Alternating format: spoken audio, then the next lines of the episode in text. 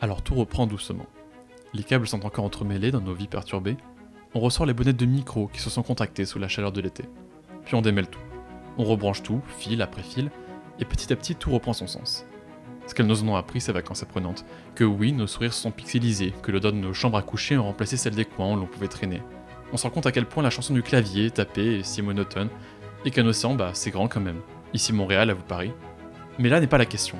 Comme le chanterait le groupe La Femme, abandonnons le spin de la fin d'été. Ne regrettons pas septembre et faisons la place le mois de la nouveauté, le mois d'un nouvel âge, celui des nouveaux cours, celui des nouveaux amours aussi. Il faut s'en réjouir. Alors faisons fi du statu quo et profitons-en pour innover, pour créer, et bien évidemment pour commencer cette fabuleuse saison 2 d'absurde et acerbe. On est au Québec, donc je vais répondre en français. Et maintenant, à Paris Si j'avais un amour absolu du prolétariat, bah, je vais à Palavas. Hein. Vous êtes sérieux là Et j'ai voulu, Mouloud, te faire une surprise. C'est une anaphore. Des youtubeurs viennent au secours du ministre de l'Éducation. Gaspard G, 19 ans. et Grégoire. La censure, le politiquement correct, la bien-pensance. On coupera un plein de trucs là. Ah, Ah, bonjour Grégoire bonjour. Maillard. Bonjour Gaspard, bonjour. Quelle, quelle incroyable saison 2 là, nous, nous vivons. Euh, moi j'étais pas prêt. Bah, perso, perso, je suis choqué, mais pas déçu. Bienvenue dans cette saison 2 d'Absurde et Acerbe. Bonjour Grégoire Maillard, je te l'ai déjà dit, mais je te le redis. Ça me fait plaisir de te voir en, de te voir en zoom. En zoom, en pixelisé, un peu euh, à 6000 km de distance. On l'avait dit, hein, le dernier HS, ce sera aussi le dernier épisode en présentiel. Ah, T'as vu, j'ai regardé quand même ces termes québécois. Présentiel, on, me, on Ah. se fout déjà de ma gueule à Paris parce que je dis présentiel, synchrone et asynchrone. Ça fait rire la Oh là là, capitale. Ça fait, ça fait rire le tout Paris. bon, comment ça va, mon, mon Greg, là? Bah, très bien, bah, du coup, vu qu'on enregistre à distance, euh, moi je fais ça le matin. Bon, c'est un point Oui. positif, comme ça, ça me fait me, me réveiller, ça me met dans, dans le bain dès le début de la journée. Mais euh, 5h17, moi. 11h17. donc, première fois- pour le matin, euh, ouais. Il y en a qui se lèvent à 5h, quoi, mais. Ouais, exact. Bon, écoute, euh, qu'est-ce que qu'est-ce qui se passe? Moi ici à Paris, il fait beau. Je me suis pas trop. Ce matin, c'était plutôt cool. euh, je devais écrire euh, ma série YouTube et puis finalement, bah, bah, j'ai encore procrastiné. Ah, t'as profité de- des joies parisiennes. Bon, non, je simplement non. J'ai juste J'ai lu Crépuscule de Juan Branco. Voilà, c'est ça Ah. que j'ai fait. Et on en reparlera.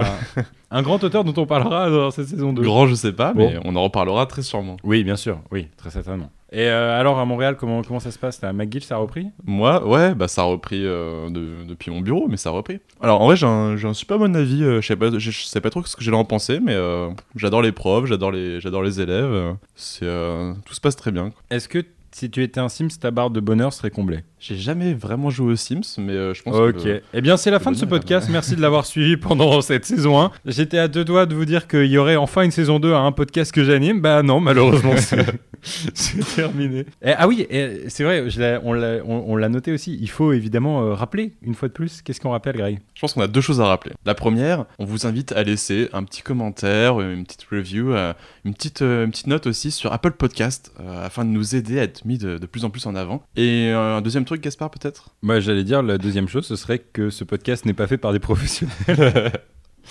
que c'est un, podca- c'est un projet avant tout, euh, pas mercantile, mais tout l'inverse, un projet de kiff. euh, et, euh, et que je suis content. C'était pas ça que tu voulais que je dise? Non, bah moi j'invitais plutôt les auditeurs à nous envoyer bah, sur Instagram, at Gaspard G ou Grégoire-du-bas MLD, des messages vocaux pour participer à l'émission. Envoyez-nous vos répondeurs, vos avis. Faites vivre ce podcast. quoi. Un, un exemple euh, au, au cours de cette émission. Bienvenue nouveaux auditeurs, vous êtes euh, voilà, plusieurs milliers désormais, euh, on peut le dire. hein, On peut le maintenant, dire. Voilà, la barre est franchie. Bientôt le million. Euh, à- bientôt le million à nous écouter chaque semaine. Merci pour votre fidélité bonjour aux nouveaux. Je pense qu'il y a des gens qui commenceront par cette saison 2. Au sommaire de cette émission, Grégoire Maillard. On parle de quoi? Et bien pour commencer ce, premier épisode et pour commencer aussi ce mois de septembre, il y a l'ouverture du procès de Charlie Hebdo et des attentats qu'il a eu en 2015 et avec plusieurs polémiques qu'il y a autour, euh, que ce soit avec leur nouvelle couverture, que ce soit avec euh, euh, les, gens qui rejettent encore le, droit au blasphème. Évidemment, on parlera évidemment un petit peu du Covid-19, euh, l'histoire de 30 secondes, voilà, faire un petit point, hein, parce que nous sommes quand même en pleine période pandémique. Il y aura également un répondeur de Karl, puis Grégoire Maillard, de ton côté. Et après, bon, on va parler un peu de l'autre côté de, de l'Atlantique. On va aller aux États-Unis et on va s'en- et on va essayer de parler de ce qui se passe avec l'armée américaine sur Twitch, de ce qui se passe aussi avec AOC, qui n'est pas forcément un label français, mais qui est une grande politique américaine. On embrasse notre pote Théo par rapport à cette petite vanne. La haussitisation, les produits politiques, on reviendra rapidement sur euh, ce livre Crépuscule de Juan Branco, qui euh, un pamphlet, hein, c'est tout simplement un pamphlet. Et après, euh, un côté un peu plus culturel, je vais essayer de parler de euh, ce qui me touche beaucoup, euh, France Télévisions, avec la suppression des chaînes France O et France 4. Le débat sur le dernier film de Jonathan Cohen et Marina Foïs, le film énorme. Est-ce que cinéma et réalité font bon ménage? On terminera avec un petit jeu, les reviews Amazon, comme euh, elles vous plaisent d'habitude. C'est la réforme oui, la chienlit non. Fais les valises, on rentre à Paris. Et puis vous l'avez compris, c'est du sérieux. Alors, ce début de mois, c'est la rentrée des classes, mais c'est aussi la rentrée judiciaire, avec l'ouverture d'un procès pour l'histoire, l'histoire avec un grand H, celui du 7, 8 et 9 janvier 2015. À cette occasion, Charlie Hebdo a republié les caricatures qui représentent Mahomet, celle qui a fait polémique en 2006, ce qui dans le passé leur a valu la haine des extrémistes, la haine des salafistes, Enco. Euh, je sais pas si tu, si tu l'as vu cette couverture, euh, Gaspard La couverture, euh, bah, j'ai vu. De, de- quelle couverture tu parles? La De- de couverture Charlie Hebdo. Sur, de Charlie Hebdo au moment du procès ou alors à l'époque Au moment du procès. Mais en fait, qui reprennent des anciennes caricatures euh, qui, elle, avaient fait polémique à l'époque. Une forme de best-of, quoi. Exactement, le, un Oui, condensé bah, de, écoute, de ce que détestent les. Écoute, je peux te dire que je l'ai euh, vu et je l'ai même, j'ai fait même failli l'acheter. Ah. Euh, sauf que j'ai préféré, j'avais que 3 euros dans mon porte-monnaie et j'ai préféré acheter Libération et la, la couverture euh, toute noire euh, qu'ils ont fait euh, à l'occasion euh, du procès euh, historique. Euh, bah, comme tu l'as si bien mentionné en fait, Grégoire Meyer. Sobre. En soi, c'est plus une petite parenthèse, il n'y a pas forcément. euh, Pas, je je pense pas qu'entre nous deux, il y a vraiment de, de- de débats à avoir, tu vois. Mais moi, je trouve que c'était une. En fait, c'était Attends, un- moi j'ai l'impression que les gens Ah. nous disent qu'on est beaucoup trop consensuel. Donc il faut qu'il y ait un débat. À un moment, faut y Faut, qu'il y ait un de nous deux qui soit débat. gauche, il y a un nous deux qui soit salafiste ou quoi, pour qu'on puisse contrebalancer le, le point de vue de l'autre. Bon, on se fait, un- Mais- on se fait un Shifumi, on choisit. Allez, je tire une pièce. Euh, Attends, je suis obligé de partager cette petite insight avec les auditeurs, c'est que évidemment, comme on est en Zoom, il y a un délai. Et il y a un délai sur les vannes aussi. Et quand il y a un truc très organique, où on le faisait dans ma cuisine et ça fonctionne, là, il y a un petit silence un peu gênant d'une seconde et demie, au moment où je fais une blague moyen et où Grégoire rit ou ne rit pas. Mais il y a un suspense supplémentaire. Bon, en tout cas, moi je trouve que c'est une belle initiative. euh, bah, en fait, d'avoir juste le fait d'avoir fait cette couverture, le, procès bien sûr, mais le fait d'avoir fait cette couverture, euh, parce qu'en fait, juste après les attentats, je sais pas si tu te rappelles, il y a certains dessinateurs qui disaient, bah, euh, en vrai, moi je pense pas redessiner Mahomet dans ma vie en tant que journaliste.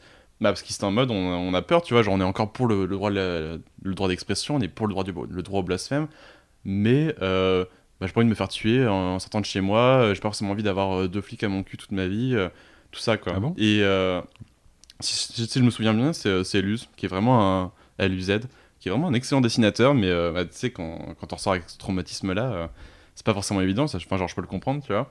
Mais je trouve ça génial qui, bah, qui cinq ans après, ils, ils reprennent cette initiative, ils revont de l'avant et, et ils revendiquent bah, ce qui est tout simplement un droit, tu vois, qui est, oui, on peut critiquer n'importe quelle re- religion.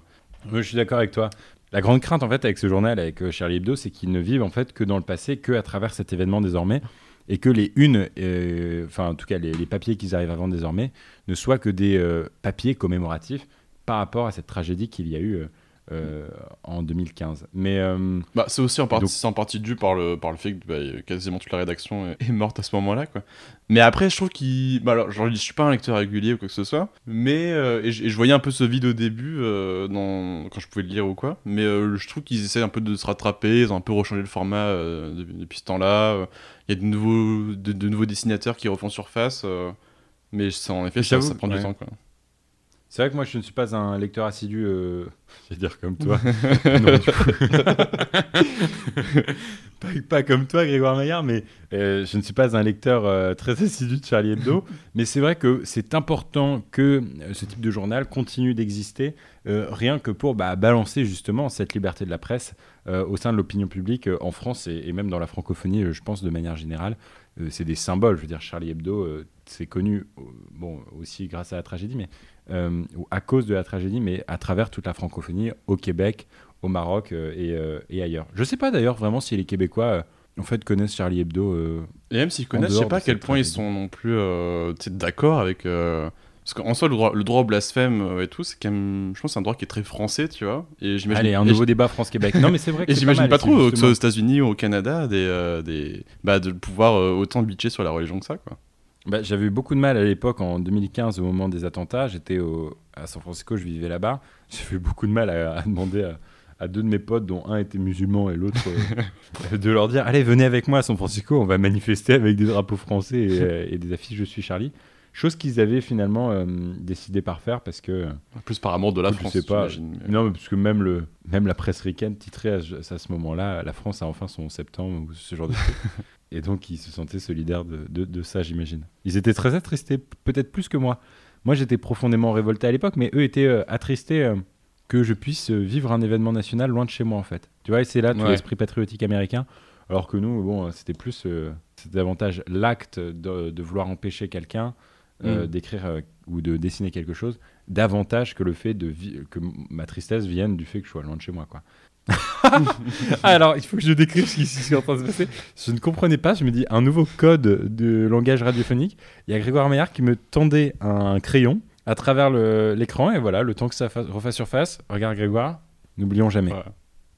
N'oublions jamais. Un- tout un Tendez symbole, ce crayon, euh, vous aussi. Vous, si vous êtes euh, en, en salle de permanence, euh, dans une bibliothèque universitaire, euh, en train de procrastiner et d'écouter de gland, ou, euh, ou dans un bus, n'hésitez pas. Écrire.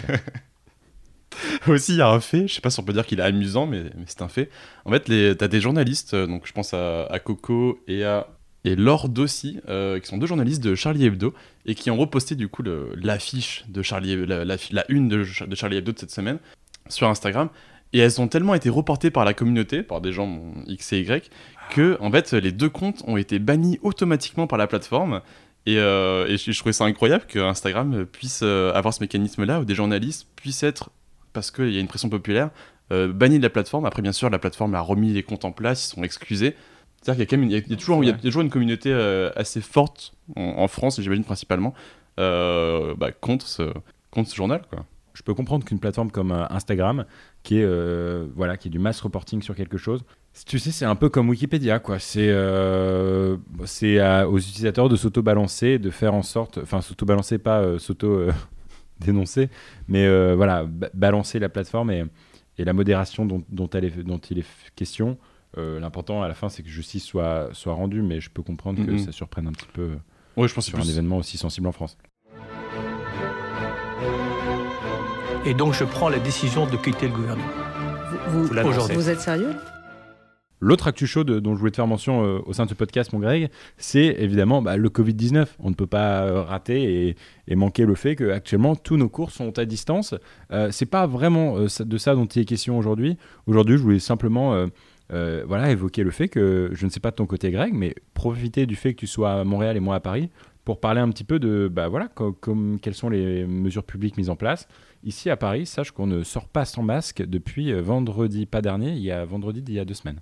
Oh. C'est extrêmement. euh, voilà, on suffoque beaucoup. euh. Tu te balades avec un masque, toi, à Montréal? Surtout dans les rues, ça dépend un peu des quartiers. Euh, moi, je suis dans un quartier qui est un peu plus euh, à la fois étudiant, anglophone et je pense avec une bonne communauté asiatique, tu vois. Et du coup, t'as quand même une bonne, euh, une bonne majorité des gens qui en mettent un, mais s'il y a rien, y a rien d'obligatoire dans ça. Le seul endroit où c'est obligatoire, c'est dans les transports, c'est dans les magasins, c'est ça, il faut en mettre un. quoi. Ouais, mais quand tu dans les rues, pas forcément. Après, toi, dans les quartiers un peu plus comme là, on était nous à, à Côte des Neiges, peut-être un peu plus francophone et tout ça, un peu- bah euh, ça importe un petit peu moins de masques.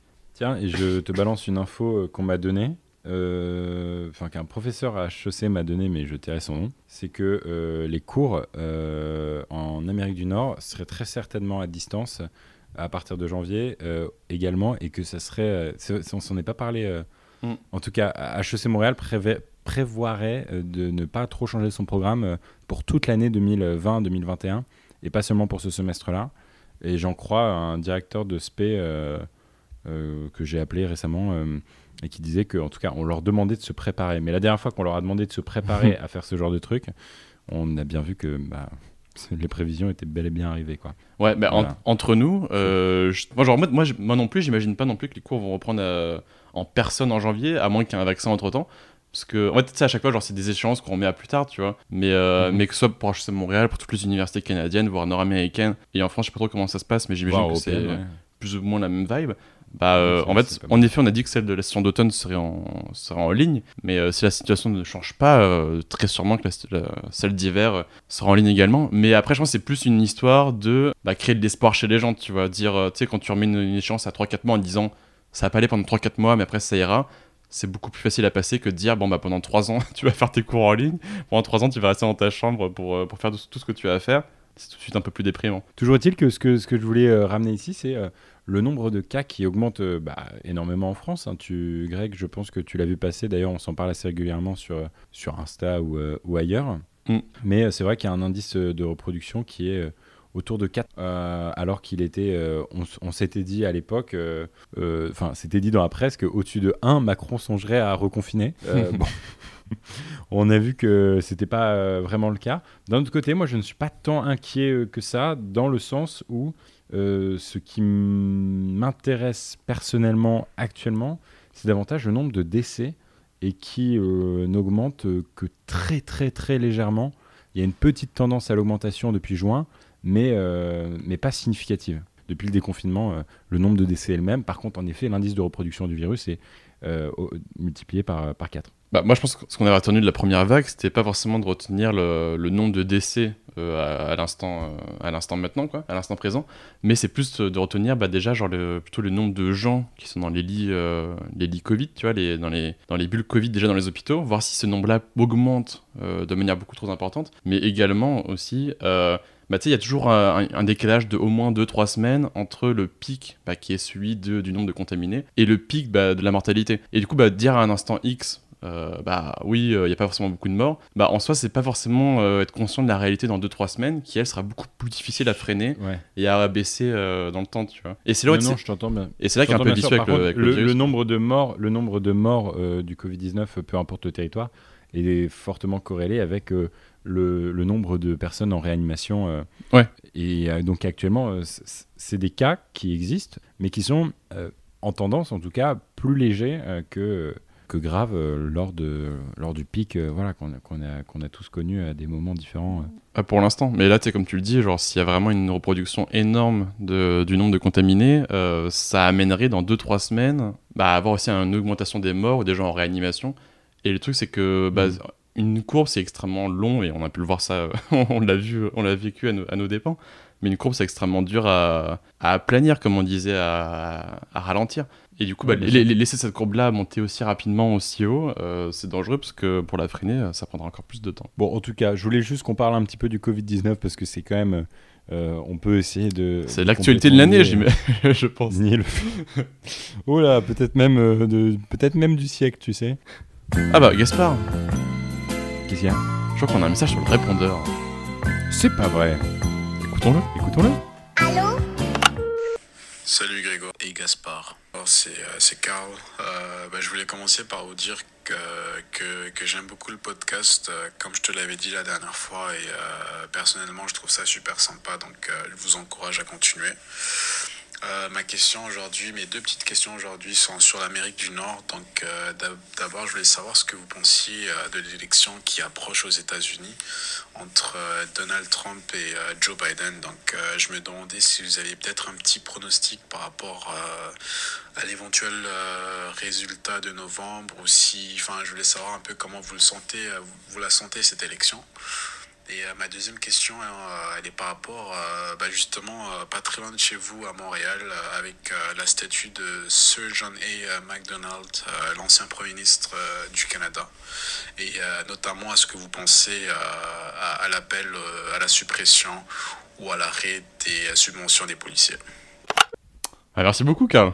Plaisir de, de t'entendre euh, très dans ce complet, euh, podcast. Karl. Alors, par rapport, à, par rapport à la première question, qui est le pronostic sur l'élection américaine, euh, je me permets, hein, j'y vais, Ah, hein, vas-y. à bras le corps le- la chose. Plonge dans la mare. Moi, je pense que euh, ce sera effectivement Joe Biden. Et d'ailleurs, je suis presque un peu déçu parce que j'ai l'impression que c'est un peu joué d'avance aujourd'hui. Ah Euh, La plupart des pôles, euh, des, des instituts de sondage euh, américains euh, sont, semblent assez d'accord par rapport à ça. Évidemment, nous sommes dans une situation absolument inédite euh, qui est celle du Covid-19 et euh, des mouvements euh, euh, Black Lives Matter aux États-Unis. Et donc, à partir de ce moment-là, bon, bah, il peut y avoir ou pas quelque chose qui va faire que l'administration Trump sera encensée par certains swing states. En, revanche, là, je Bon, je pense qu'il y a d'ailleurs des sites qui sont pas mal foutus que je vous invite à regarder. Euh, bon, euh, qui se concentrent euh, majoritairement sur les swing states ou les presque swing states et qui prennent pour acquis en tout cas les, non swing states. Mais, mais je, vous invite à, aller faire vos petits pronostics vous-même. et en fait, sans les swing states, Biden a quand même une belle, belle, belle avance. Ce à quoi, voilà, je vais, je vais dire une, juste un tout petit, un, tout petit truc qui est ma seule opinion personnelle, c'est euh, je trouverais ça un peu décevant.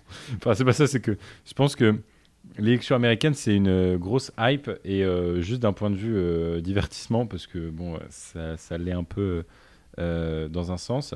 je pense que l'élection de Biden aura un goût amer comme celle de Chirac lors, de, lors de 2002. Bah, moi personnellement, je pense vraiment l'inverse pour le coup. Je pense que sur le, plateau, ah sur le, plateau, du petit journal, sur le plateau de quotidien, ça risque de pleurer encore une fois. Euh, bon, là. Bah, J'aurais dû le deviner parce que. En 2016. Tu, n'es habillé que en rouge et ta bonnette est rouge. D'ailleurs, je vois un petit drapeau, un, petit fanion euh, Make America Great Again. keep euh, America Great Again. Bah, en tout cas, je pense que l'élection de Joe Biden est, pas improbable, tu vois, mais je pense que ça se joue quand même plus sur du 50-50. Peu importe ce qu'en disent les sondages, je pense que ce serait une erreur de, bah, de penser Trump déjà vaincu, un peu comme on pensait que Hillary Clinton était si en avance que ça, qu'elle était persuadé de gagner. Tu sais, il y a plein d'histoires de gens qui avaient euh, déjà vendu leur maison pour venir travailler à Washington en mode genre, euh, ouais, c'est sûr qu'elle va gagner, du coup, euh, je, je viens scolariser mes enfants et tout à Washington DC. Grosse erreur. Et, et je pense que l'hypothèse que Trump va gagner est pas forcément à écarter. Déjà, étant donné parce qu'il a, une, il a une, base de, une base électorale très forte. Et aussi, bah, qu'en fait, Joe Biden, le, seul, la seule raison pour laquelle il pourrait gagner, bah, c'est juste parce que c'est euh, pas Trump, tu vois. Et en fait, Joe Biden, il représente pas grand chose. C'est quelqu'un de qui est vieux, mais qui est un, peu plus sénile euh, comparé à, Trump, tu vois. Et euh, encore, et, Dieu sait que Trump est pas forcément la personne la plus sensée de ce monde. Mais aussi, Trump, du coup, en, jouant, bah, à la fois, c'est ce démocrate qui, est pas, qui a pas forcément beaucoup de valeurs démocrates et qui n'est juste que pas Trump, bah en fait il a pas forcément grand chose euh, à vendre. Et pour tous les gens qui étaient un peu comme euh, bah, pour Bernie Sanders pour euh, Warren pour AOC on va en parler bah tous ces gens là ils ont pas forcément de gros incitatifs tu vois. Et là tu parlais de Black Lives Matter en soi, euh, Biden, c'est un mec qui à tout moment peut, euh, peut déraper sur le, sur le vote black. Euh. mais en, fait, on, le dit peut-être pas forcément assez, mais une semaine avant BLM, Black Lives Matter, il disait bah, De toute façon, si vous votez pas pour moi, vous êtes pas noir, tu vois. En France, ça n'a pas forcément beaucoup d'intonation, ça, mais d'un point de vue d'un afro-américain, c'est. en fait, la seule force de, de, de Biden, les seules forces, je dirais, euh, c'est en fait d'avoir été le VP d'Obama pendant deux mandats et donc de surfer sur cette vague euh, mm. Obama, enfin d'Obama, d'Obamisme, je sais pas comment dire, le, dire à la, française. Euh, et puis aussi, il faut le dire, sa colistière Kamala Harris, qui joue un rôle plus important que Pence, qui est le colistier de, Trump, mm. qui est un des visages exécrables de cette administration d'ailleurs. Oui, et je pense que ça peut être un peu son, son N-Pass. Euh, ouais, mais, mais encore, tu sais, moi je parle avec des Américains démocrates. Euh, bah, ici, là, euh, parce qu'il y, a pas mal de gens, il y a pas mal d'Américains qui sont démocrates dans, dans, le coin, quoi. Et, et, eux, ils me disent, bah, Kamala Harris, bah, ok, c'est une femme, ok, elle est black, mais elle a, quasiment que ça pour elle. Sinon, à la, base, c'est euh, déjà, c'est pas forcément quelqu'un qui vient du peuple, c'est juste une, fille ultra diplômée. Et en plus de ça, bah, c'est un peu une meuf extrêmement pro-police et tout. Alors, quand tu regardes ce qui se passe euh, à Portland, euh, en Oregon, avec tous les policiers qui viennent tabasser du manifestant démocrate, tu vois, c'est. en fait, il y a toutes les valeurs qui sont démocrates, toutes les valeurs un peu du progressisme de la gauche américaine, bah, sont vraiment bafouées par les gens comme Biden et par Kamala Harris, qui sont les, pourtant les seules personnes qui serait plus proche à les, à les, représenter, tu vois. Et du coup, je pense que euh, prendre pour acquis que Trump euh, va perdre parce que c'est Trump, je pense que juste Trump peut gagner car il est Trump. Bon, en tout cas, une, une élection à suivre euh, au sein de ce podcast absurde et acerbe. pour parler de la deuxième partie maintenant de la question de, de Karl, qui est le déboulonnement de l'ancien Premier ministre. parce qu'en fait, pour tout vous dire, j'ai un peu l'impression de me répéter podcast après podcast. Et en fait, j'ai une super j'ai une super citation et qui est un, qui est un petit shout-out à, euh, à, Ulysse Manès, qui est un ami euh, de Paris ici, euh, qui est très simple. c'est qu'une âme cultivée est celle où le vacarme des vivants n'étouffe pas la musique des morts. C'est une citation de Nicolas Gomez d'Avila et euh, qui, euh, je pense, est intéressante. Euh, et c'est encore, c'est une belle manière de dire qu'on garderait beaucoup à, on gagnerait beaucoup à regarder le passé pour comprendre le futur et, et, nos enjeux de société contemporains aujourd'hui. C'est pas en effaçant les traces du passé euh, que, euh, et en les jetant à la mer, en déboulonnant les statues, qu'on va euh, ouvrir un débat intéressant et éduquer nos enfants sur voilà, ce qu'était l'esclavage fut un temps. La, France, le Canada, les États-Unis, beaucoup ont à, reconnaître, beaucoup d'États ont à reconnaître ce passé un peu douloureux, mais il faut que communauté noire, manifestants et, les autres apprennent à, comprendre et à éduquer nos enfants par rapport à ça. Ouais, moi aussi, moi je suis pas mal d'accord avec toi, je suis un peu partagé. Bon, peut-être, genre, moi, je suis peut-être un peu plus nuancé, mais, euh, mais je pense pas en tout cas que, qu'en détruisant et en déboulonnant et en effaçant le passé, bah, à la fin, je pense, pas qu'on, comprenne mieux. Et je pense pas non plus que, euh, bah, que, que, ça règle le problème, tu vois. Et du coup, je pense que euh, c'est. Après, tu vois, genre, comme, comme toujours, on nuance dans le sens, bah, est-ce que c'est vraiment à nous de dire ça ou pas? Je n'en sais rien.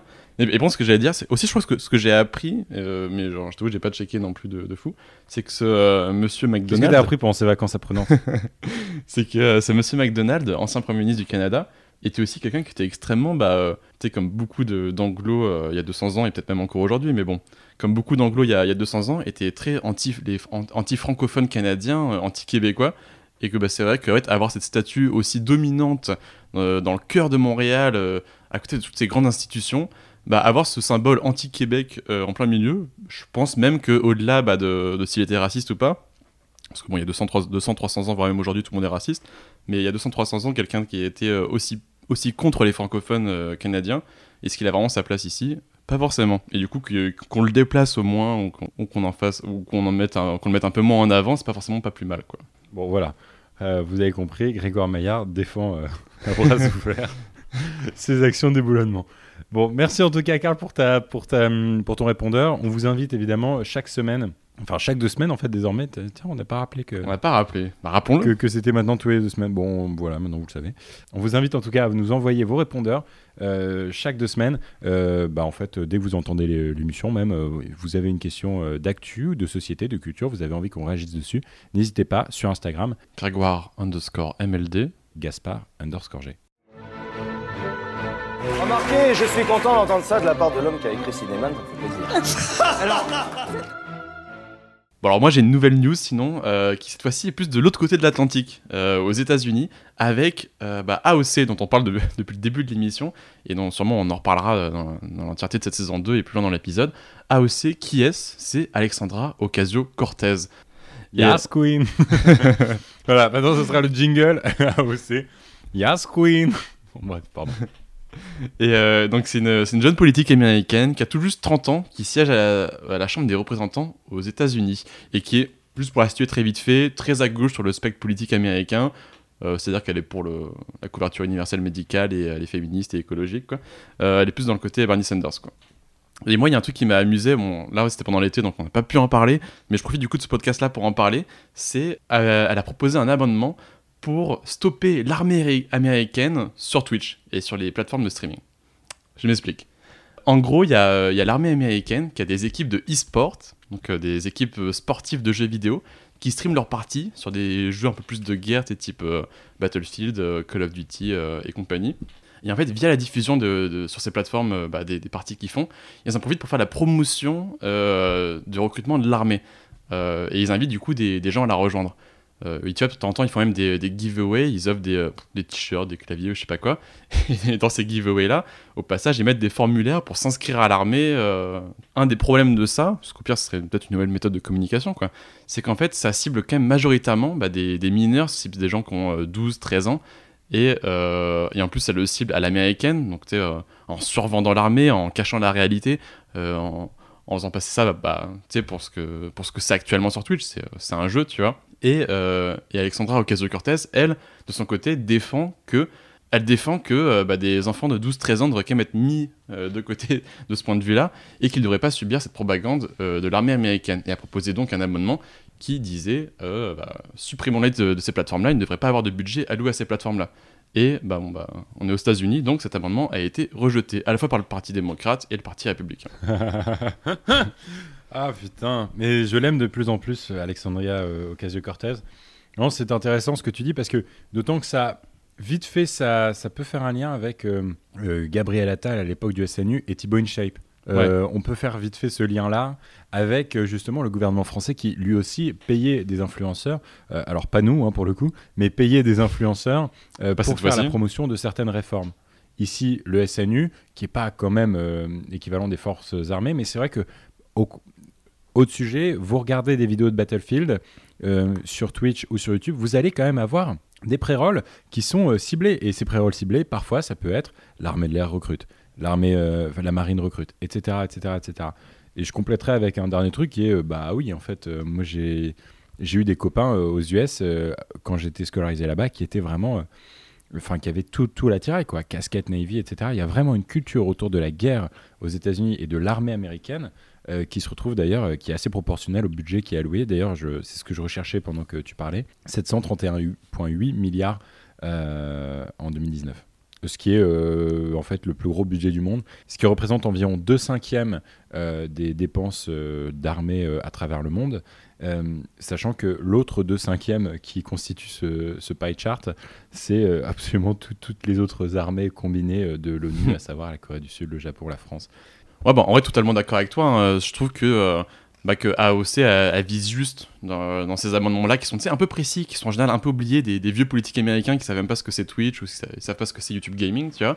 Et, euh, et c'est vrai qu'un des problèmes que tu as cité, c'est que bah, ces 12-13 ans, quand bien même ils regardent pas forcément tout le temps les streams de l'armée, de, bah, en allant regarder une ou deux fois, maintenant il va y avoir que des pubs ciblées de euh, l'armée, tu vois. Et du coup, c'est vrai que c'est assez problématique. Et c'est là où c'est quand même bien d'avoir un peu un, renouveau dans la politique euh, en, en amenant des jeunes qui, eux, bah, puissent euh, au moins aborder des, sujets actuels, euh, en général dans ce qui concerne le numérique, par exemple. 100% d'accord avec toi. C'est pour ça que AOC, Gabriel Attal font partie de ces, figures-là. Et d'ailleurs, c'est ce, que, c'est, ce, petit sous-sujet que je voulais te proposer. La de Gabriel Attal et d'autres produits politiques euh, français, en fait. Aujourd'hui, AOC, c'est tellement devenu une, une figure de ce que peut produire les réseaux sociaux en termes de, de produits politiques. Euh, on a des politiques français comme Gabriel Attal, le nouveau porte-parole du gouvernement, euh, qui, euh, en France, qui, qui s'en inspire. Bah, là, je nuancerais, c'est qu'en effet, genre les, bah, Gabriel Attal, qui est le porte-parole du gouvernement français, ou AOC, les deux, ils jouent sur la carte qui sont jeunes, ils ont respectivement 30 et 31 ans, tu vois.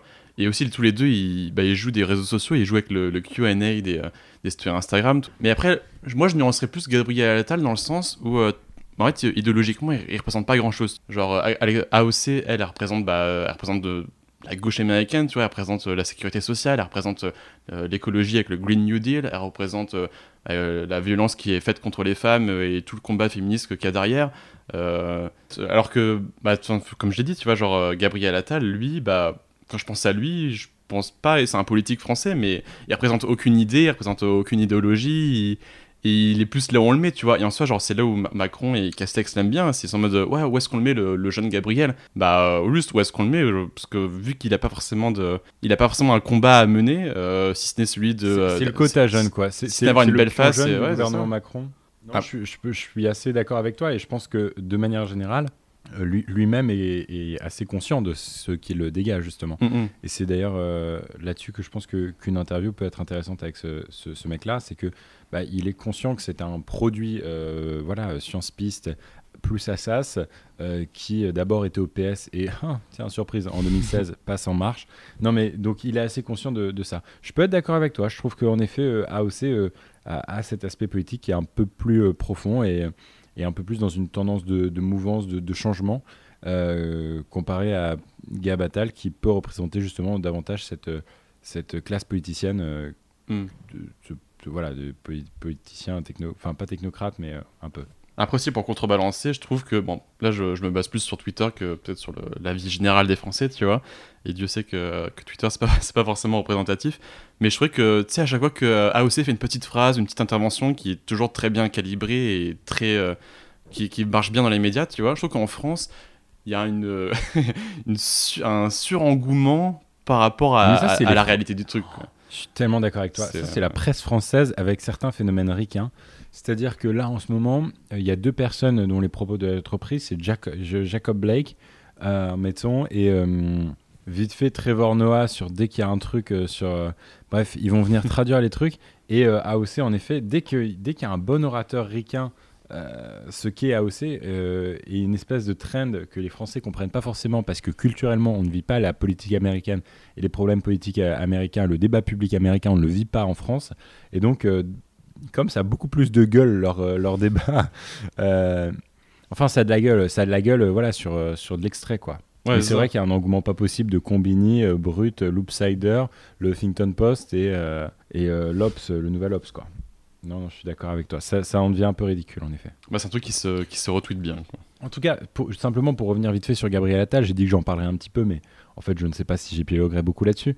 Euh, j'ai lu une partie de Crépuscule de, de Juan Branco parce qu'il fallait euh, préparer cette entrevue avec, euh, avec Mister, Mister Gabi. Et pff, bon, écoute, on est, on est intime maintenant. Le, le- le- le point que je voulais amener, c'est que j'ai découvert quand même. alors, call me naïve peut-être, mais toute cette histoire de l'école alsacienne. Euh, que je ne connaissais pas en fait. Je ne sais pas si tu sais ce que c'est ou s'il faut que je t'explique euh, ce que c'est. Ex- Explique rapidement euh, pour les auditeurs. En, en- en quelques mots, l'école alsacienne, c'est c'est une école d'intelligentsia parisien. Et d'ailleurs, bah, bon, pour faire très simple, il en cite quelques-unes. Je pense à bah, Henri IV, mais alors ça, elle fait partie des connus. Stanislas, elle fait partie des connus. Il y a Saint-Do aussi, que je ne connaissais que à travers mes cousines, en fait, qui ont fait ce truc-là. Et du coup, ça, euh, j'ai fait vachement lien avec certains trucs où, euh, en fait, euh, chaque école représente un petit peu une sphère de l'élite parisienne, justement. Mm. Et euh, bon, je pense qu'il faut, euh, il faut mettre énormément de recul sur les écrits de Juan Branco, qui est un peu un espèce de mec vénère. Vite, vite fait, la bio, c'est un jeune avocat d'une trentaine d'années. Euh, qui est un peu vénère, euh, enfin, voilà. ça serait, s'il avait une bio Twitter, ce serait genre mec vénère, euh, qui tape un peu sur un système qu'il a lui-même un peu engendré, et, euh, et qui euh, a pris une part assez importante dans l'espace médiatique l'année dernière au moment de l'affaire Griveaux, puisqu'il a défendu euh, ce russe qui, a mis en- qui avait publié la bite de Griveaux, en gros. Et il est aussi euh, connu pour avoir défendu Julien Assange, qui, n'est pas, qui n'est pas un petit personnage. Et, euh, également, euh, oui, c'est ça, c'est en général, c'est ce qu'on dit, c'est euh, quelqu'un qui, qui vient du système, du coup, qui connaît le système et qui maintenant en ressort pour, pour le démonter, tu vois. Mais moi, juste vite- petite parenthèse, j'ai pas lu Crépuscule et je suis sûr que peut-être je serais d'accord avec, avec certains de ses écrits, mais je trouve que le personnage de Juan Branco, il est détestable, tu vois. Pour moi, Juan Branco, il est à la justice ce que Didier Raoul est à la médecine. C'est quelqu'un qui a un ego surdimensionné et qui, du coup, bah, tout ce qu'il va chercher à dire, à, faire, euh, à faire valoir, bah en fait ça dépend que de lui. Euh, c'est quelqu'un qui, euh, tu vois, quand les médias ne parlent pas de lui, c'est ah le silence des médias, on cherche à me faire taire et tout. Et dès que les médias parlent de lui, c'est oh il y a un complot médiatique, euh, tous les médias sont contre moi, c'est inacceptable. Et, pas mal. et, et- et petit exemple assez récent pendant la, pendant la crise du coronavirus, c'est en gros il, est- il avait envoyé un mail au directeur des hôpitaux de Paris pour proposer son aide et le, directeur de Paris le- et, direct- et ce directeur là avait gentiment refusé parce qu'il était bah si tu veux, là, tous nos centres sont en train de- d'exploser. euh, J'ai autre chose à faire que de dealer avec euh, Juan Branco, quoi. Et là, Juan Branco a, essayé de faire un scandale en disant c'est inacceptable, l'État essaie de me faire taire en pleine pandémie et tout. Et moi, je trouvais ça tellement ridicule que, alors qu'il y a des milliers, des de gens qui étaient en train de mourir, en train d'agoniser, ramène tout à, à lui en disant non, C'est encore un complot médiatique et tout. Et. Et même, tu sais, il a dit pas mal de choses, je trouve, limites sur la, liberté- sur la liberté de la presse, euh, en disant bah, qu'il ne devrait pas y avoir de secret des sources, car tout, car tout devrait être public. euh, et je trouve qu'il y a plein d'absurdités dans son discours qui est vraiment dû à, à son égocentrisme, à sa mé- mégalomanie, euh, que c'est un personnage que je j'aime pas forcément trop aborder. Et après, je trouve que, tu sais, genre juste, il est aussi assez connu pour avoir fait un discours euh, à Polytechnique en disant euh, Vous êtes les élites de demain, ce que les élites, elles sont corrompues, blablabla. Bah, ok, c'est bien et, on, et ça permet d'en parler, tu vois. Mais je trouve pas non plus que ce soit dans le- les écrits du siècle, je trouve pas que c'est quelque chose de, de si euh, controversé et si non conventionnel que les gens puissent dire de, lui, quoi. Moi, je dirais trois choses par rapport à ça. La première, c'est que euh, c'est plus du dilemme du fun fact.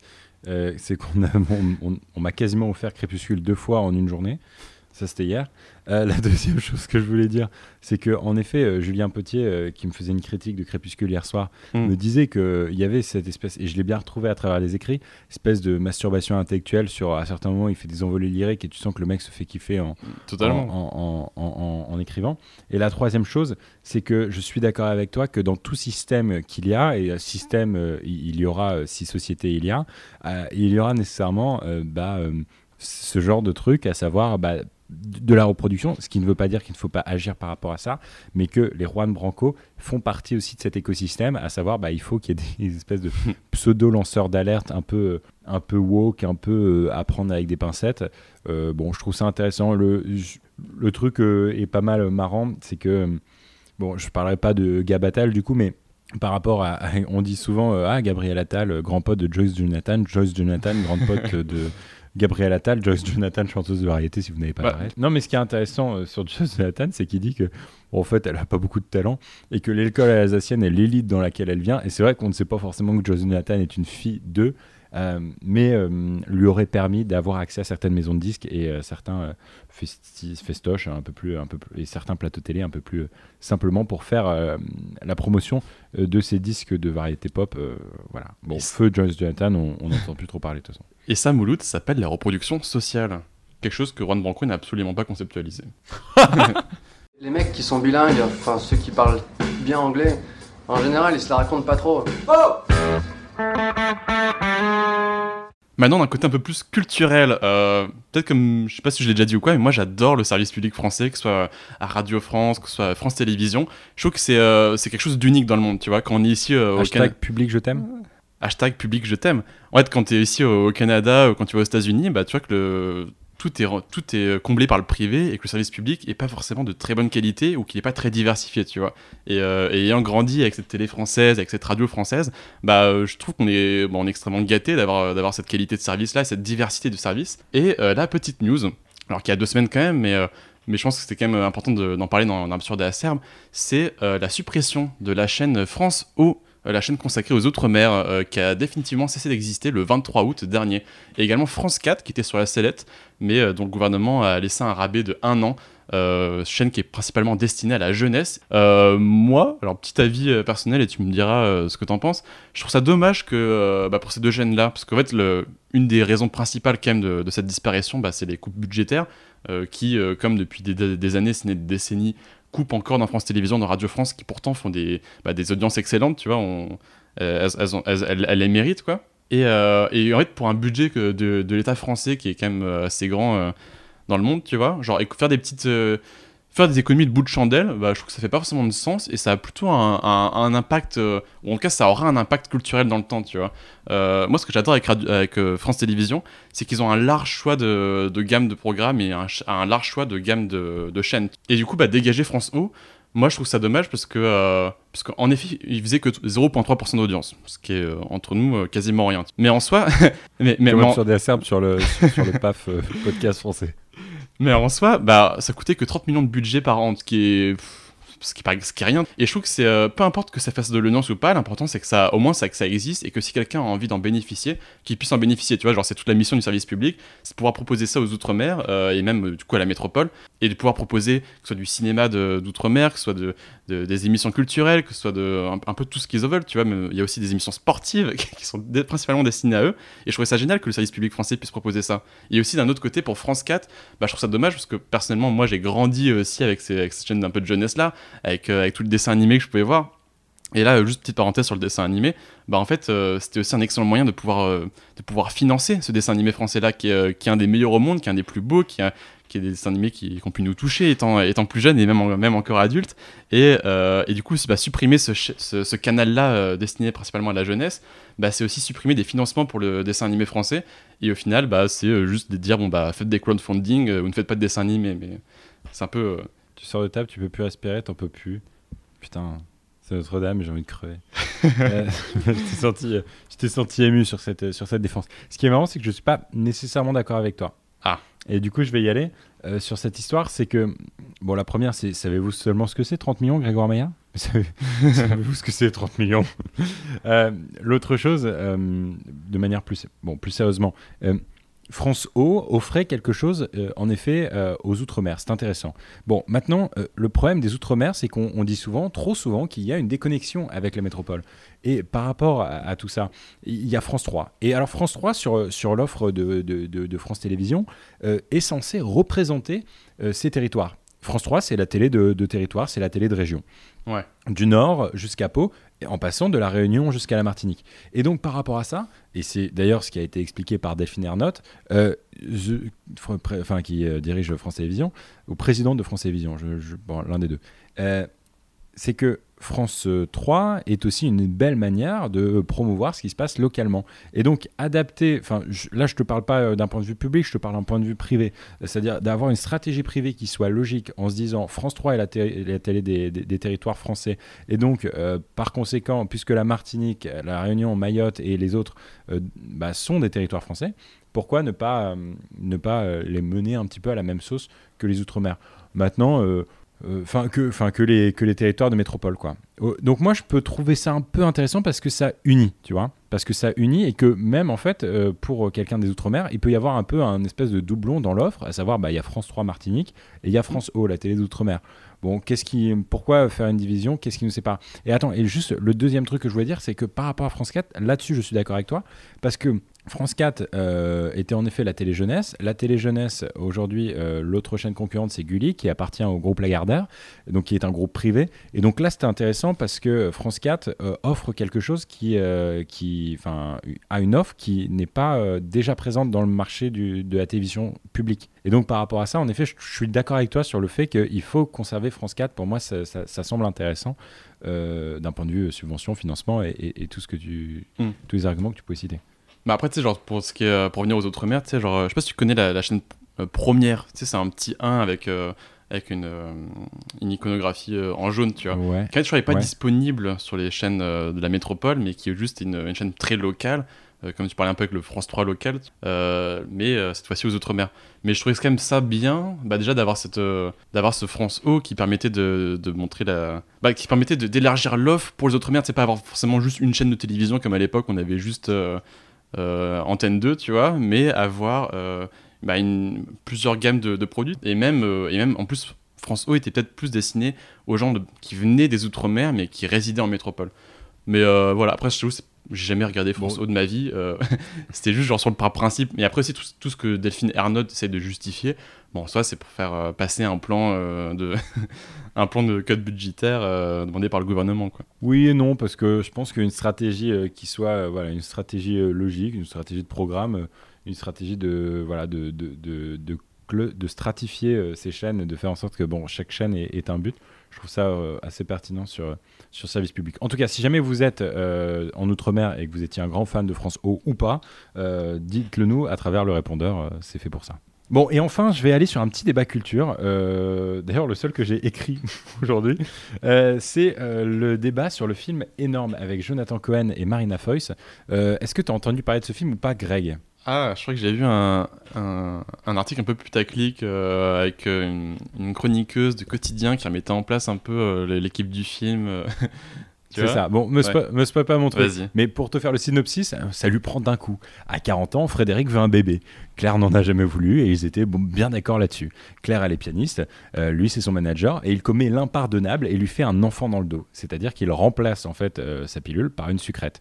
Claire se transforme en baleine et Frédéric devient un gnangnan. voilà, c'est tout. C'est juste, euh, c'est Télé Loisirs qui titre ça. Je trouve ça assez. euh, bon, enfin, voilà, c'est du Télé Loisirs. Euh, par rapport au, au pitch un peu plus profond, c'est Jonathan Cohen, moi, qui me fait mourir de rire, qu'on a découvert à travers Serge Le Mito, qui est un produit Génial. du web et qui est absolument dingue. Euh, et typiquement, j'ai vu une autre comédie qui est beaucoup moins fun, euh, qui est beaucoup moins intéressante, qui s'appelle dans la, euh, tous, euh, tous dans la jungle ou Tous en jungle. Et franchement, tu n'attends que les passages de Jonathan Cohen tellement le film est nul. À part, en fait, tu pourrais couper les scènes avec Joko juste pour en faire un sketch.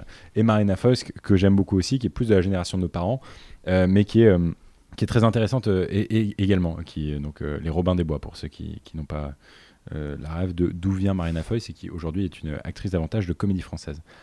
en effet, comme tu l'as dit, ils sont passés sur le plateau de quotidien et puis, euh, surprise, une nouvelle chroniqueuse un peu haut, qui est un peu qui est tout droit de sortie de mademoiselle.com, euh, vient les voir et leur dit bon bah voilà, le film il est marrant, c'est bien et tout, vous- ça vous fait marrer, sauf que voilà, vous risquez 200, deux, deux ans d'emprisonnement et euh, à peu près 30 000 euros d'amende. Euh, on voit le visage de Marina Foïs et de Joko se dévisager et Yann Barthès qui est semi-frivole, semi... Qu'est-ce qui vient de se passer? Derrière, euh, dans l'équipe quotidien, tu as évidemment Alison Weller euh, qui était dans la team Bagel et donc qui fait partie un peu de cette team internet. Et tu vois un peu le visage de Joko qui essaye de dire qu'est-ce que tu es en train d'essayer de faire? Est-ce que tu es en train de désinguer mon film? Suite à quoi, il y a eu énormément de, réactions dans la presse. Euh, les plus de 30 ans euh, trouvent ça débile et les moins de 30 euh, trouvent ça soit débile, soit... En fait, j'ai l'impression qu'il n'y a qu'une partie de la communauté que c'est la communauté hyper woke de Twitter, très féministe ou LGBTQ, qui, euh, qui s'extasie un petit peu sur le sujet. Normalement, vous savez que je suis très ouvert par rapport à tout ça. Mais enfin, j'ai quand même un truc à dire, c'est que j'ai noté, si Babysitting, le film avec Philippe Lachaud, euh, qu'on a tous vu quand on avait 12 ans, euh, était passé euh, 10 ans après, alors ce serait de la séquestration d'enfants. Si Five était sorti 3 ans plus tard, alors ce serait l'apologie du trafic de drogue. Et si la tour Montparnasse infernale était sortie 15 ans plus tôt, alors on ferait l'apologie d'un drôle de terrorisme. Depuis que j'ai vu la Casa des Papels, je ne réponds plus de rien dès que je passe devant une banque. Bref, vous m'aurez compris. Pour moi, tout, tout, tout, tout ce micmac est absolument euh, assez con en fait. Je trouve ça intéressant qu'on parle en effet euh, du fait qu'il ne faut pas normaliser ce genre d'agissement. Maintenant, pour une comédie française qui est plus proche de l'absurde qu'autre chose, si vous, si vous avez vu la vous voyez de quoi je parle. Je trouve ça un petit peu, euh, un petit peu con-con. Surtout que c'est pas une énième comédie euh, écrite avec euh, Christian Clavier. Euh, littéralement, c'est la, nouveau- la nouvelle génération de, de la comédie française qui produit ce film ou alors qui, qui- qui passe par ce film. Et, et d'ailleurs, il y a un espèce de silence un peu assourdissant, un peu gênant de la part de Kian Kojandi, de Cyprien, de tous ces mecs-là qui sont censés être des potes de Joko, qui ne prennent absolument pas position par rapport à ça. Et du coup, bah, du coup la, la polémique est un peu morte dans l'œuf, à savoir elle est morte sur Twitter. Mais enfin, ça reste débile, quoi. De Ouais, je Twitter. que Bah, moi, bah, je t'avoue, j'ai pas vu le film, je compte pas le Je voir. suis l'homme de euh, droite hein, depuis deux épisodes. je suis vraiment la caution de droite de l'absurde et acerbe. Mais euh, bah, en fait, moi je trouve déjà il n'y a pas meilleure pub que, euh, que leur a fait ce- cette journaliste de quotidien. Sinon, je pense que j'aurais même pas su l'existence de ce film. Mais euh, après, moi je trouve ça plutôt bizarre que c'est passé le stade de la production en fait. Parce que bah, c'est vrai que je trouve que c'est pas, c'est pas forcément ouf de, de faire un enfant dans le dos de, dans, dans le dos de quelqu'un. Mais euh, j'ai pas trop d'avis en vrai. euh, je- C'est pas, je comme si la comédie française. C'est pas que je m'en fous, mais. euh, Ouais, mais après, c'est pas comme si les mœurs de, de, de- de la comédie française étaient euh, enfin, super clean depuis, euh, depuis 40 ans, tu vois ce que je veux dire? Ouais, bah, si on devait supprimer tout le racisme de la comédie française, euh, il y aurait plus beaucoup de films, tu vois. Qu'est-ce qu'on mais- ferait avec Qu'est-ce qu'on a fait, mon Dieu Non, je rigole, mais le seul problème dans ce film, et qui est soulevé par euh, la majorité de, de ses détraqueurs, c'est qu'il n'y a pas vraiment de personnage qui vient faire un rappel à l'ordre. C'est-à-dire que les- Ouais. dans Qu'est-ce qu'on a fait au bon Dieu, on a la team non raciste et on a la team raciste. Et du coup, c'est un truc qui fonctionne plutôt bien. Euh, Enfin, de le racisme normalisé, euh, en l'occurrence. Mais euh, ici, le seul personnage qui lui fait un rappel à l'ordre, c'est une avocate qui lui dit Oh, mais c'est très grave ce que vous avez fait, monsieur. Les Tuches, euh, film sur la violence des classes sociales. Oui, mais alors tu vois, j'ai failli le citer parce que les tues, c'est un truc pas mal. Sauf que littéralement, ils ne font rien dans la loi. Mais Pierre Ninet, littéralement, ils vendent du shit dans Five euh, et Babysitting, ils séquestrent un enfant. Enfin, tu vois, il y a Oui, vraiment oui. un truc où. je ne sais pas, je. je, je- je Bah, peu, peut-être que le, euh, le cinéma peut nous permettre de, de vivre des, des situations absurdes. Mais c'est vrai que peut-être que. Bah après, on n'a pas vu le film, hein, il y a un personnage qui contrebalance le. Ah, bah, je l'ai le- vu. Ah C'est pour ça que je te dis, j'ai adoré. Ok. c'est pour ça que je me permets d'en parler, c'est que j'ai vraiment adoré. C'est-à-dire, j'ai voulu aller le voir au ciné, puis j'ai dit, bon, est-ce que je vais le voir, est-ce que je vais pas le voir? Je me suis dit, bah, attends, autant aller voir. Moi, je suis fan de Joko.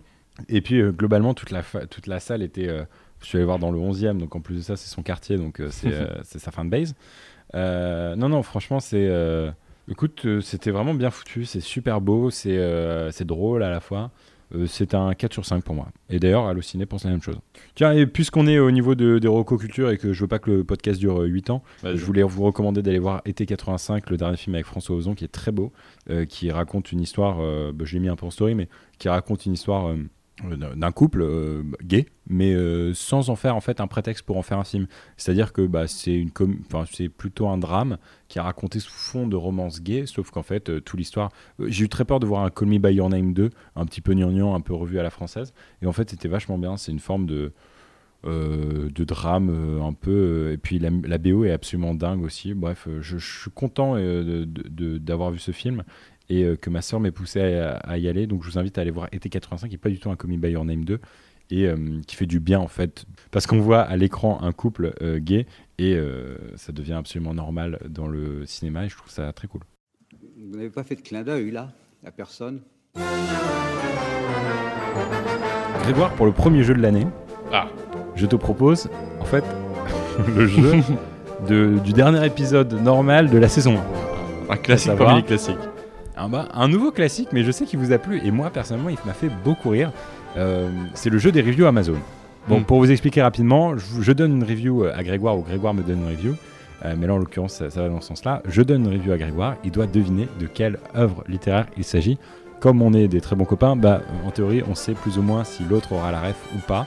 J'espère que tu les auras tous. Euh, normalement c'est un peu dessiné pour toi quand même. Vas-y. Ce n'est sûrement pas le livre du siècle, mais en tout cas, il fait passer un bon moment de détente. On sourit beaucoup, et ça, par les temps qui courent, ça fait un bien fou. Je peux t'en... J'en, j'en ai, j'en ai d'autres, si tu veux. F- First guest, euh, Crépuscule de Juan Branco. Ce n'est pas euh, une bonne réponse. Ah. Pas top. C'est un bon livre pour les toilettes, mais sans plus. Ne vaut pas son prix. Bon, pour le moment, je suis un petit peu euh, évasif, tu vois. Ouais. Allez, la troisième. Alors oui, l'exercice d'ico-humour a déjà été fait et refait. Oui, certaines définitions sont moyennes, mais quel pied J'ai dévoré ce dico d'une traite, ne respectant pas la consigne de lire dans un ordre aléatoire. Oh, mais j'ai pris un réel plaisir. Les définitions sont à la fois simples, mais efficaces. On retrouve bien l'humour du duo. Si vous n'aimez pas leur vidéo, vous n'aimerez pas le dico. Seul bémol, je pensais réellement voir la définition du string, tongue pour fesse, voire tongue. Bon. un facile pour commencer la saison, j'imagine que c'est le dictionnaire de McFly et Carlito. Le dictionnaire moderne de McFly et Carito, voilà, qui est euh, assez mal noté sur Spotify, mais- euh, sur Amazon, pardon, mais Tu l'as lu, toi Non, pas du tout, mais j'attends que Webedia me, me l'envoie. Que j'habite pas loin. ok, un autre. Bien vu, euh, un point pour Grégoire. Prendre son temps pour le lire et mettre les informations en perspective avec l'actualité. Éloquent et sans appel. Pour l'instant, je vois pas trop. Ok. Héritage universel, spoliation des riches et des délires mathématico-étatiques. Karl Marx sort de ce corps. Encore plus d'États, de prélèvements et de transferts sociaux? Mais comment un économiste du 21e siècle peut écrire des telles stupidités? Ok, c'est Capital et idéologie de Thomas Piketty? C'est une bonne réponse. bon, tu vois, je Alors, j'en ai un troisième et j'aurai un petit bonus après. Vas-y. En train de le finir, beaucoup, beaucoup trop d'autosatisfaction. Au roi de Broco Non J'espérais ce livre depuis Passion et je l'ai dévoré d'une traite. Passionnant d'un bout à l'autre, de loin mon préféré de tous ces ouvrages parce que le plus édifiant sur la façon dont fut gérée de grandes crises internationales, en prime un regard pertinent et sans concession sur notre société et les hommes qui la façonnent. Un jour peut-être sera-t-il un recours nécessaire. Trois petits points. Attends, Passion, c'est pas Diane Wax? Non. Enfin, je sais pas, mais. euh, Ah non, plus. alors attends, c'est marrant, je pensais que tu l'aurais. Attends, je... bah, simplement, écoute ma dernière phrase. Vas-y. De qui dit-on régulièrement sur ce podcast Peut-être un jour sera-t-il un recours nécessaire? Comprends, peut-être un jour sera-t-il de retour. Euh... Nicolas Sarkozy, Benoît Hamon. Nicolas Sarkozy, Ah non, le ok, temps c'est des Nicolas. Sarkozy. Exactement, exactement. L'éternel retour du... du dernier pilier de la droite euh, française. Et en dernier, c'est un bonus. Je vous jure, il est bien, achetez-le. Qui est, je vais te le dire, le seul commentaire Amazon, d'accord, le seul commentaire sur cette œuvre-là qui a été laissé par l'auteur elle-même. Oula. Sur un livre qui n'est donc pas sorti, mais qui est fortement attendu. Je vous jure. Ah, ah, je sais, je sais, je sais. C'est toujours plus de Lena Situation. Mais quel génie Bravo Grégoire Maillard, bravo. Bah écoute, euh, fin de... On peut t'applaudir, tiens. J'ai senti la plume de Madame Mafouf. euh. Ah bah écoute, c'est une, une plume parmi les plumes. Merci euh, en tout cas d'avoir suivi ce podcast jusqu'au bout. Euh, écoute, moi Greg, ça me fait toujours euh, bien plaisir de, de se retrouver là. euh, c'est très bien. Ce sera notre rendez-vous bimensuel du coup maintenant, enfin une fois tous les deux semaines, c'est ça? Ouais, exactement. Un plaisir partagé et dématérialisé. On, Voilà, espère que ça, on va- on espère que ça vous plaira toujours autant. Un plaisir presque, presque synchrone ou presque asynchrone en fonction de l'humeur de ma fibre orange. Fibre Tom, quoi. Bah la fibre. euh. en tout cas, si vous aussi vous êtes Trumpiste, n'hésitez pas à, vous, à nous suivre sur Twitter, Ask Gasp Grégoire MLD, euh, ou sur Instagram, Gaspard underscore G ou Grégoire underscore MLD. Rendez-vous dans deux semaines, tous les lundis. Donc euh, là, le jour où vous écoutez ce podcast, nous sommes donc le- lundi. Enfin, vous l'écoutez quand vous voulez, mais en gros, il sort le lundi euh, 14 septembre. Exactement. Et donc, par définition, on se donne rendez-vous le 28 septembre pour l'épisode 2 de la saison 2. Merci, mon Greg. Merci.